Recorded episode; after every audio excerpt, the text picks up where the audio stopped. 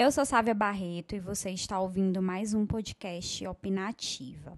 O tema de hoje é machismo e eleições. Olha, você pode ter várias críticas a respeito da senadora Regina Souza do PT, e é seu direito fazê-las desde que elas se mantenham dentro da dinâmica de disputas políticas, sem ultrapassar os limites legais da liberdade de expressão. O que já se vislumbra como ferramenta de ataque à Regina no pleito desse ano, especialmente nas redes sociais, são pessoas que se beneficiam da covardia do anonimato para destilar protótipos de argumentos baseados em machismo. A estratégia do governador Wellington Dias do PT de colocar um vice do próprio partido em si já é usada e abre espaço para desconforto entre os aliados, mas não justifica, claro, todo esse ataque. Ao escolher uma mulher com origem humilde, Wellington Dias dobra a aposta e num estado com parca educação distribuída desigualmente, assim como a renda, o resultado já poderia ser previsto. A munição foi direcionada ao elo mais fraco da corrente.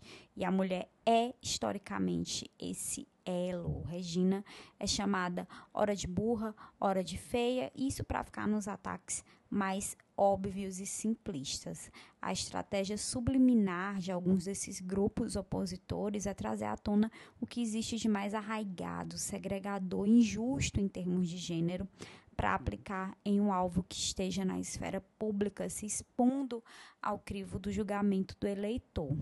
E assim como os fascistas escondem sob falsos argumentos explicações fáceis né, e preconceituosas sobre o mundo, os machistas se utilizam dessa mesma lógica para manter as coisas funcionando como sempre foram, ou seja, os dominados calados perante os dominadores. E para tal, abusam das tentativas de silenciamento, objetificação e tentativas de tirar a credibilidade do outro nossa sociedade é, se recusa a levar as mulheres a sério.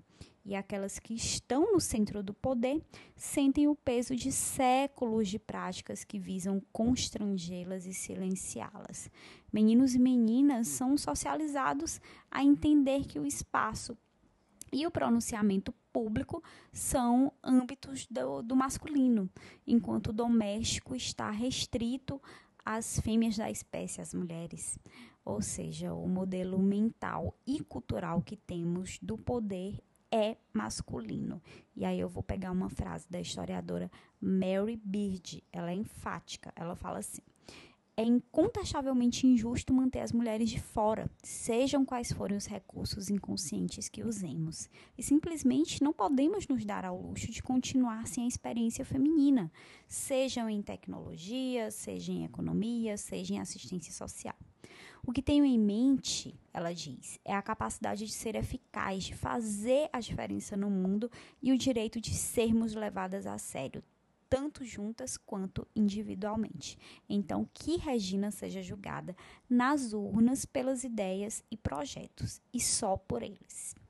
Eu termino a opinativa de hoje por aqui, mas você pode comentar, dar sua opinião nas redes sociais. É só me seguir, Sávia Barreto, tudo junto no Instagram, no Facebook, no Twitter. Você ouve a opinativa na, na Rádio CBN 97.5 FM, no SoundCloud, no podcast da Apple, no YouTube e na coluna 8 ou 80 do portal 86. Ou seja, são várias opções para você participar, deixar o seu recado, opinar também, dizer é, qual é o seu ponto de vista, e assim, claro, a gente vai crescendo nesse debate. Até mais.